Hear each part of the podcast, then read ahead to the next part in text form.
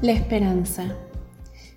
La Madre Teresa de Calcuta alguna vez dijo, nunca prives a nadie de la esperanza.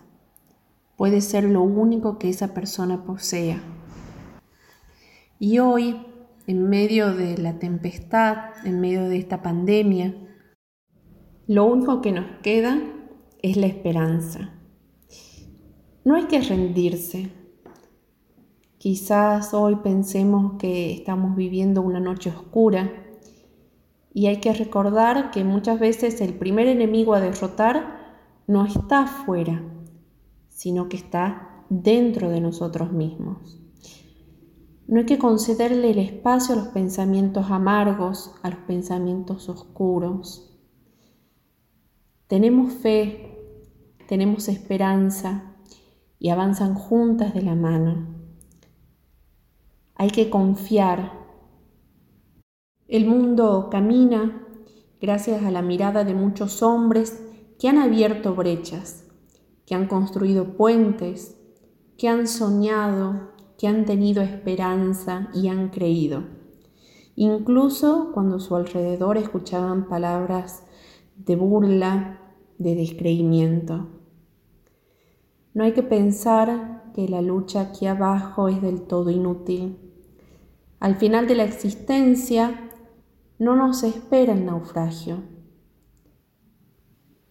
Dios no nos defrauda. Él ha puesto la esperanza en nuestros corazones y no quiere destruirla. Todo nace para florecer en una eterna primavera. Dios también nos hizo florecer. Así que si estás en el suelo, levántate. Nunca te quedes caído. Levántate y también deja que te ayuden otros a levantarte. Si estás sentado, ponte en camino. Y si ese aburrimiento te paraliza, ahuyéntalo con las buenas obras. Si te sientes vacío, pide al Espíritu Santo que llene de nuevo tu nada. Comienza a realizar obras nuevas. La Madre de Teresa de Calcuta alguna vez nos dijo, los pobres son la esperanza del mundo, porque nos proporcionan la ocasión de amar a Dios a través de ellos.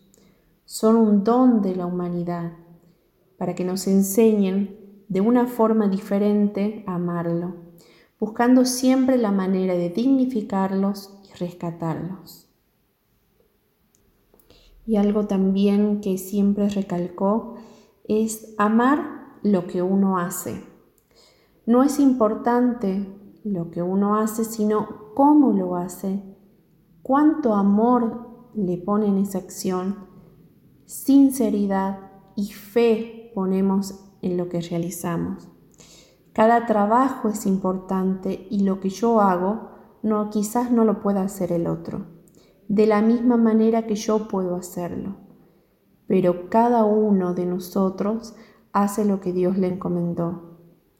Solo siendo sinceros y trabajando con Dios, poniendo en ello toda nuestra alma, podremos llevar la salvación a los demás.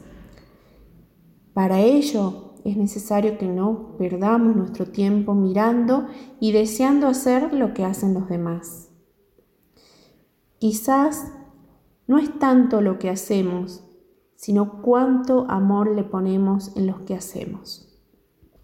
Muchas veces sentimos que lo que hacemos es una sola gota en el mar, pero el mar sería menos si le faltara esa gota.